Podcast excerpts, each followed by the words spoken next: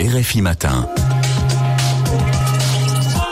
On s'intéresse à présent à une star des réseaux sociaux en Pologne, surtout, surtout auprès de la jeunesse. Peut-être est-ce son sens de l'humour et de la répartie. En tout cas, à première vue, on ne dirait pas que c'est son poste qui fait son succès, car euh, Shimon Rowouvna a été nommé président de la Diète, la chambre basse du Parlement européen. Bonjour Daniel Valo. Bonjour. Du service international de RFI. Alors, Shimon Rowouvna est notre Européen de la semaine, et cela pour une raison très simple. Il joue un rôle crucial dans le pays, pardon, de depuis le retour au pouvoir des libéraux et des partis pro-européens. Oui, et c'est un peu la grande surprise en Pologne depuis euh, l'automne dernier, car peu de monde aurait parié sur un tel engouement à tel point que la diffusion euh, des sessions parlementaires est suivie désormais par tout le pays. Georges Mink est professeur au Collège de l'Europe à Varsovie. Les télévisions ne se privent pas de faire des retransmissions des débats à la diète, alors qu'auparavant euh, c'était extrêmement ennuyeux. Mais là, au contraire, c'est devenu une sorte de, de série télévisuelle euh, où tout le monde regarde ça on se demande qu'est-ce qui arrivera encore d'intéressant. Euh, je pense qu'ils aiment beaucoup justement la transparence, euh, le sens d'humour euh, de Hołownia. tout ça donne une sorte de jeu théâtral extrêmement attrayant. Une personnalité charismatique et aussi une volonté de dépoussiérer l'institution parlementaire comme Shimon Hołownia l'expliquait lui-même à la télévision polonaise le mois dernier. Au début, tous les yeux étaient braqués sur le Parlement et nous avons montré des choses différentes. Nous avons ouvert ce Parlement. Nous lui avons apporté une bouffée d'oxygène.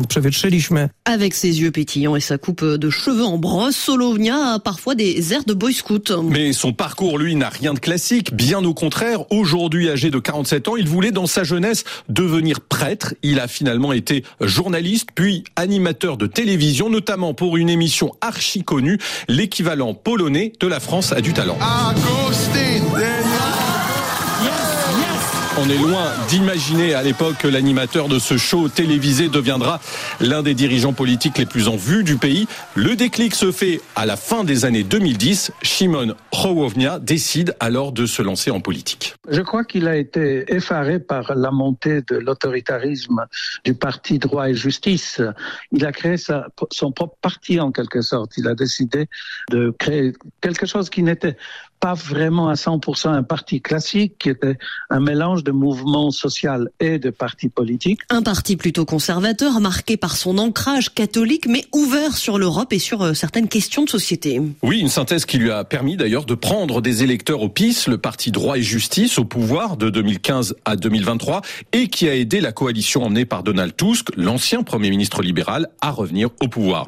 Alors pourquoi avoir choisi ce poste de maréchal de la diète non officiel du président de la Chambre basse du Parlement polonais Eh bien, parce que ce poste est crucial dans le bras de fer qui oppose le nouveau gouvernement au président Andrzej Duda. Écoutez l'analyse de l'historien Jean-Yves Potel, spécialiste de la Pologne. Ils sont dans une situation assez complexe. Ils veulent rétablir l'état de droit, donc ça nécessite de réorganiser la justice, de réorganiser les médias, etc.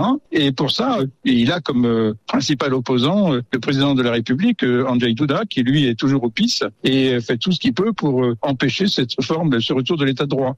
Donc il manœuvre assez bien, il a réussi à faire voter des lois, à faire voter des changements qui sont efficaces. C'est un homme efficace. Un homme efficace, un homme très populaire, à tel point qu'il se voit déjà briguer la présidence polonaise. Oui, il a été déjà candidat en 2020, il était arrivé alors à la troisième place, mais cette fois, fort de cette expérience à la tête de la diète polonaise. Il s'imagine en Zelensky polonais du show business au plus haut niveau de l'État et il sera donc sans doute candidat en 2025. Daniel Valo est notre portrait européen de la semaine sur RFI.